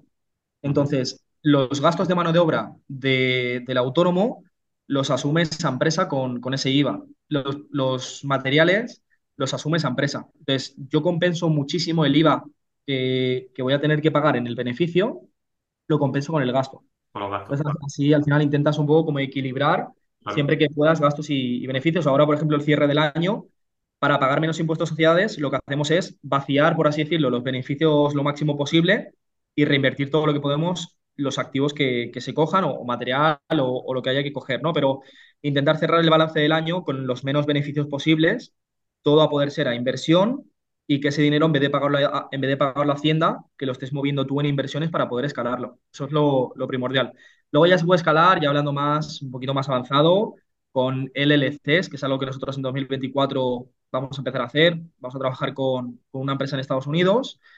Todo lo que sean trabajos intangibles, como es la academia o como es eh, en el personal shopper, crearemos una empresa que es una consultora y el primer servicio de cierre con el personal shopper, como, como captación de leads, por así decirlo, o consultoría, lo va a hacer esta empresa en Estados Unidos. Entonces, está exenta de IVA y si tú cierras el balance del año sin beneficios, pagas 0% de impuestos. Entonces, es algo que nosotros vamos a aplicar en 2024 para que los eh, beneficios en la empresa española sean menores, con lo cual menos impuestos a sociedades y menos IVA, ¿vale? Pero eso ya es un poquito más... Sí, sí, me lo han, me lo han comentado, eso, eso que dices me lo han comentado en alguna ocasión. Pero claro, tiene que ser un tipo de negocio concreto, no vale Sí, cualquiera, claro. Sí, sí, sí. Que pagarías prácticamente un cero por ciento en Estados Unidos en este caso, y aquí, claro, al, al ganar menos en España, pues también tienes que pagar menos impuestos, y al final ganas por todos lados. Sí, sí, me lo han comentado, pero que está bien, está bien explicado. importante. Eh, y Aitor, ¿cómo prefieres vivir de alquiler o en propiedad y por qué? Buena pregunta y yo te diré las dos. Yo, vivo, por ejemplo, en, en un alquiler con cena compra Actualmente. Vivo en una para casita, no, para no perder la afueras costumbre, una casita a las afueras de Burgos y al final es, es un alquiler con zona compra que cerramos a cuatro años. Llevamos creo que son dos añitos ahí y, y al final es activo. Viviremos seis meses, un añito más. Estamos ya buscando otra, también en opción a compra, también un- una casa con terreno y eso. Y al final, como le hemos ido agregando mejoras, le hicimos una reforma y tal, ahora esa, casa la vamos a vender y le vamos a sacar margen de beneficio. Entonces, al final, lo que has estado pagando mes a mes es como que le has metido en una hucha y es un ahorro. Y luego, aparte, que ese piso lo cerramos en 150.000, esa casa, y ahora el mercado está rondando los 165 o 170. Entonces, le ganamos 15 o 20 mil euros de plusvalía todo lo que estamos pagando mes a mes es un ahorro que tú lo, lo retornas cuando vendes y al final, pues bueno, ni, ni estás comprando y pagando una hipoteca y demás, ni estás alquilando y tirando el dinero. Al final es como una opción que lo tienes ahí y nosotros también, dentro del concepto que nosotros somos un poco nómadas y no nos gusta estar viviendo más de 5 6 7 años en una misma vivienda porque nos aburrimos. Entonces, nos gusta cambiar ahí a 3 4 años de vivienda, ir escalando también a poder ser y en este caso, pues ya estamos en el trámite de buscar otra casita, vender esta y ese mismo capital pues nos sirve para más inversiones. Sí, sí, también tiene menos, menos crédito, ¿no? Tiene menos apalancamiento de dinero Eso también. es, eso es. Evidentemente, sí, por supuesto. ¿Y cómo ves el sector inmobiliario en los próximos meses, próxim- eh, digamos, de cara ya a 2024? Por lo menos en mi zona, la verdad que ha subido bastante los pisos. Y lo que antes valía 50, ahora fácil vale 70, ¿no? Y Sí. preguntando, y es que todos los vendedores te dicen lo mismo, ¿no? No, es que ya no hay lo que estabas comprando antes. Ya, ya, pero bueno, ya saldrá, ¿no? O, digo, o tenés que tener más paciencia, en fin, vamos como va evolucionando el mercado. La verdad que se viene, se viene en curvas, viene yo creo que una situación económica un poco delicada, dado que los tipos de interés están muy altos. cuatro por ciento pintan a que van a seguir todavía creciendo un poquito más. Al final, eh, eso genera que las empresas no puedan escalar su financiación, al final porque sale muy caro el, el costo, con lo cual las tasas de paro van a, van a subir, va a haber más paro, más incertidumbre laboral menos gente va a poder optar a, hipotecas. Los costes de vida están subiendo de una forma muy frenética en consumos, en alimentos, inflación, con lo cual se está ciñendo mucho más lo que es la, capacidad de ahorro. Menos gente va a poder comprar por los tipos de interés tan altos, ¿vale? Y por la, la capacidad de ahorro más delgada y la incertidumbre laboral, con lo cual eso genera dificultades para poder, para poder, digamos, vender tu vivienda, depende de qué tipo de vivienda vendas, pero va a fortalecer mucho más un tipo de público comprador, que en este caso el que compra para vivir va a ir menguando, hay una desaceleración que es, es muy visible, pero sí que es cierto que está compensándola una entrada de, de comprador, en este caso inversor, y hay que sobre todo adaptarse al tipo de producto, ¿no? Entonces, yo cojo ese activo, como decías, ¿no? De 50.000 euros, le lavo la cara un poco y lo vendo en 75, 80, puede tener mercado porque al final el inversor le sale buena rentabilidad, tiene sentido, pero ya el de 120 que lo reformo, lo saco a 160, pues con los tipos de interés y como el tipo de comprador de ese tipo de activo es una familia, quizá me mengue la compra. Entonces ahí tengo que ir un poco con, con otro prisma y bueno, en nuestro caso, eh, pues es favorecedor por la modalidad que utilizamos el hecho de que se desinfle un poquito más el hecho de los compradores en mercado por, porque nosotros tendremos más alternativas de poder entrar en compra con pago aplazado, reformar y vender a un inversor o de poder eh, hacer un alquiler con zona compra, alquilar esa vivienda por habitaciones y acabar comprándola nosotros o uno de nuestros clientes por debajo de precio. Entonces, al final, dar eh, otras alternativas que no sean la venta directa a un vendedor que no encuentra la venta directa y pinta, ya lo estamos viendo, de que cada vez la gente es un poquito más abierta a esta opción, más que nada porque la situación está empujando a ello. ¿Y entonces tú crees que bajará un poco en los próximos meses, el próximo año? ¿Bajará la venta? La venta o el precio, me refiero, no la venta. La venta ya La baja, venta en sí, pero el la, venta sí ha bajado, sí. La claro, venta sí ha bajado, o sea, eh, hay una desaceleración fuerte, pero al final el sector inmobiliario es, es muy lento en corregir, no es como por ejemplo el mercado de valores, que es muchísimo más volátil. Es muy lento en la curva, entonces sí que puede haber una bajada de precios en determinados tipos de, determinados tipos de zona y tipo de activo. Al final, el activo que es más el, el perfil activo, cerca del centro, eh, que te vas a los 120, 130, 140 para una familia, ese es más complejo y, y sí que va a menguar el hecho de la compra y probablemente el precio, ¿vale? Quizá no mucho, pero sí que se desinfla un poquito el tema del precio. Pero un activo, por ejemplo, que es una oportunidad de inversión a reformar 60.000 euros, que lo acabas vendiendo en 100 y se alquila en 700, pues al final eh, ese tipo de activo no va, no va a notar una desaceleración, porque al final compradores para esa modalidad las hay y más en la situación que hay. Yo lo veo de que cada vez nos entran más clientes, clientes que no se dedican al sector inmobiliario, a mejor tienen una empresa eh, del sector estético y que facturan un millón al año. Me dicen, coño, yo para, para poder invertir y proteger mi capital y demás, sector inmobiliario es la mejor alternativa. Entonces, ya que el mercado de valores está tan inestable, pues una alternativa es invertir en, en inmuebles y mucho inversor, digamos, sin conocimiento, está entrando como, como, digamos, valor refugio al sector inmobiliario. Entonces, va a compensar ese tipo de activo para invertir, sobre todo tu público objetivo, tu enfoque debe ser vender a, a un inversor y ese activo que es más para vivir, pues se va a bloquear un poco más. Por eso nosotros también esa alternativa es buena, porque cuatro habitaciones y dos baños, en una zona 7 8 sobre 10 que es un poco mi activo ideal, tres, cuatro habitaciones, ese es el que el inversor no te va a entrar, porque a nivel de rentabilidad no le da, el coste es muy alto. La familia no te va a entrar por los tipos de interés y menos si se tiene que reformar, y yo te entro encantado. Pero te entro encantado apalancado del propietario, que te doy 10, te la acabo comprando en 5 años a 82 y todo este tiempo tengo una vivienda que me ha estado generando ingresos como si fuera el propietario, sin ser el propietario, sin manchar mi historial crediticio y generándome un flujo de caja que puedo utilizar para reinvertir. Y con la esperanza de que el tipo de interés baje, ¿no? De aquí a 3 4 5 años. Total, total, Que total. también es un punto positivo que tener en cuenta. Total, Pero claro, en el, en el año 3 tú fi- firmas a, tre- a 5 años, es el Sí. plazo máximo. Pero si tú en el año 3 ves que, hostia, el tipo de interés está a un uno coma dos dices, coño, espera, vamos a, Ahí está, ¿sabes? claro, ¿Para qué esperar? Es una buena opción para la gente que digamos, oye, es que está muy, muy alto. Pues, Oye, pues compra con opción a compra, ¿no? O alquila con opción a compra, quiero decir, plazo de 3 4 años. Y quizás dentro de 3 4 años sea mejor opción para realmente comprar con hipoteca. Nunca se sabe y siempre una opción que hay que tener en cuenta. Y vale, Hitor, eh, ¿tienes en mente algún proyecto futuro del que aún no hayas podido sacar tiempo? Eh, bueno, el, el tema de la, la empresa de muebles, pues sí, Sí, estamos sacando tiempo muy, muy de vez en cuando para, bueno, cerrar. Ya tenemos varios proveedores cerrados, tanto hay unos cuantos más, pero, pero sí, este lo quería haber lanzado este año. Al final con la inmobiliaria ha sido imposible, os- al tiempo es limitado, no, no nos da para todo. Y, y bueno, ya en 2024 sí que voy sacando tiempo para cerrar proveedores, cerrar imagen de marca, eh, las campañas de, de ads y demás. Entonces te diría que la, la empresa de muebles.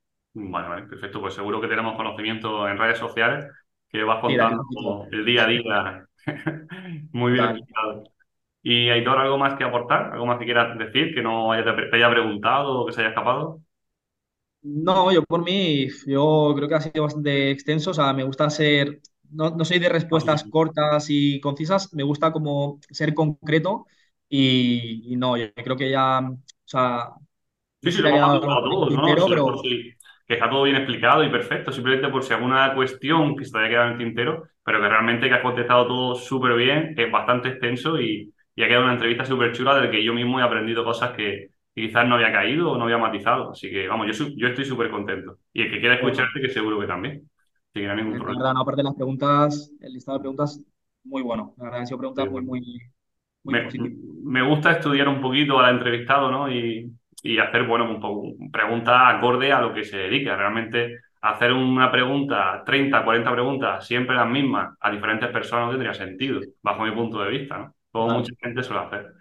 Y bueno, ¿dónde puede encontrarte la gente? ¿Dónde puede saber más de ti? Quien quiera hablar contigo, responder, email, Instagram. Pues sobre todo por ahora, en Instagram, que mi Instagram es aitor.maldonado y por ahí, sobre todo le estoy dando mucha fuerza a las historias que subo todos los días. De aquí a poco iré metiendo también Reels, Feed y demás. También en, en YouTube y demás, pero sobre todo por Instagram, ahí me pueden escribir. Eh, no soy rápido contestando, ¿vale? O sea, suelo dejar tiempo de vez en cuando a responder mensajes pero, pero siempre respondo. O sea, tarde o temprano, a lo mejor dos, tres, cuatro, cinco días, pero que me escriban ahí cualquier cosa que necesiten y siempre tarde o temprano respondo. Y ahí, pues bueno, todo lo que pueda contribuir, ayudar o cualquier duda que tengan o lo que sea, eh, yo pues estoy para solventarla, que yo he vivido el mismo camino y que menos que, que poder aportar y contribuir. Vale, yo, mira, yo para tirar muros no me apunto, pero si haces alguna barbacoa o algo, sí, ahí sí puedes contar conmigo. Vale, vale. Oye, cuando quieras por Burgos, si te quieres pegar una escapadita, Sí, me avisas tío, y un Burgos, fin de... estuve en Burgos en invierno, en febrero, y la verdad que no creo que vaya más en invierno, porque yo soy de Almería y la diferencia térmica la verdad que es bastante importante. Así que necesito mejor temperatura. Pero No, bueno, ahora en septiembre. En septiembre a ver que el clima está ideal. Si te animas un fin de, yo por mí encantado. Perfecto, vamos a ver si buscamos hueco. ¿Y nos puedes decir algún libro de inversión inmobiliaria que te haya gustado a ti? Eh, de inversión inmobiliaria, yo para mí, vamos, el, el rey es Juan Aro y es el, los 90 y 93 trucos de los ricos, creo que es, Pero 92 rico. trucos de los ricos, el uno o el dos. Yo sobre todo recomiendo el, el primero si no habéis leído el segundo. Y más que es, es un libro de consulta. O sea, ahí hay tantos tips para el tema de optimizar y protegerte y demás que, es un libro de consulta. Poder mirar y decir, hostia, ¿cómo era esto de comprar una sociedad inactiva para tal? Es para mí ideal. O sea, si tengo que recomendar un libro, el de Juan Aro. Sí, yo quería hacer un curso de, mm, para aprender un poco del tema de leyes, ¿no? Impuestos y tal con él. La verdad que estaba buscando alguna, en fin, algún curso relacionado con él. La verdad que me parece una persona súper interesante. Sobre todo eso, que cuenta multitud de trucos y que puedes llevar el día a día, ¿no? Seas un gran inversor o seas un pequeño inversor, no importa, no tiene por qué.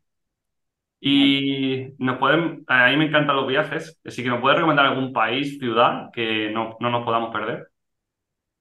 Sí, buena pregunta. Eh, bueno, yo sobre todo, sí, eh, a ver, yo por España la verdad que, que tenemos mucho por ver. O sea, intentaría un poco barrer un poco aquí para casa Sí, pero por España tenemos mucho por ver. Y mira, por ejemplo, sin ir más lejos, Burgos en sí tiene pueblos muy, muy bonitos y no hay casi tanta información de Burgos. Se conoce mucho Valencia, que sí, Barcelona y tal, que está muy bien, pero Burgos tiene muchísima vegetación, la gastronomía es muy buena. eh, ahora en, en verano el clima es brutal y yo tiraría un poquito por ahí, porque se conoce muy poco, tenemos el concepto solo del frío y morcilla, y hay muchísimo más, hay muchísimo verde por ver, hay pueblos muy, muy bonitos, y yo al menos tiraría un poco a que conozcan esta zona de aquí, tenemos mucho por el norte, muy, muy bonito, Asturias y demás, para poder ver, y yo barrería un poquito más para, para eso, para España norte, que la verdad que la gastronomía, el clima, la gente es brutal, sobre todo si te gusta la naturaleza, y, la verdad que yo creo que es un, una escapadita de estas así fáciles que, que aporta, aporta mucho. Sí, doy fe de ello. Yo he estado en toda Castilla y León. Y la verdad que aparte de la Catedral de Burgos, que es lo que la gente suele conocer más, como tú dices, también me gusta mucho el tema de las bodegas de vino, ¿no? Y visitar bodegas, diferentes bodegas, y allí pff, vamos, te lo pasas, es, es increíble. La, la cultura que hay del vino allí, wow, es fantástico. Así que para cualquiera que le guste, la verdad que es un sitio súper recomendable. Y como última pregunta, Hitor, ¿a quién podríamos traer para la siguiente entrevista? Pero me tienes que echar una mano, claro, no vale decir Y cualquier persona. pues, a ver, yo te diría a, a mi socio Fran, que está Ajá, empezando ahora con las redes, está dándole poco a poco y tal. Ya le he dicho que he de comprar una, una cámara con la empresa para grabarlo mucho más. Porque tiene, tiene una historia muy chula de él, ajá, cómo empezó y tal. Tiene una historia muy, muy guapa. vale, Cómo ha escalado al final su, su empresa en seis siete meses a 200.000 euros con el sector inmobiliario en el personal shopper. Y es un tío muy analista que yo creo que puede contribuir bastante. Entonces, yo ahí tiraría un poquito por ahí y te vale. diría, te diría a Fran Moreno. Pues nada, nos ponen en contacto los dos y seguro que sí, agendamos un día y echamos un rato de conversación, que al final es lo que, lo que importa, que la gente. Vale, Pues Pues nada, hemos llegado al final. ¿Te has sentido cómodo? ¿Bien la entrevista? muy cómodo. La verdad que me ha gustado. Tenía ganas ya de, de conocerte también en el vis a vis así. Vale. y, y muy, la verdad que muy enriquecedor. Me ha gustado, la verdad. Pues nada, muchísimas gracias por todo y a ver si nos vemos pronto, ¿vale? Venga. Vale, Juan, mil gracias. Chao, chao.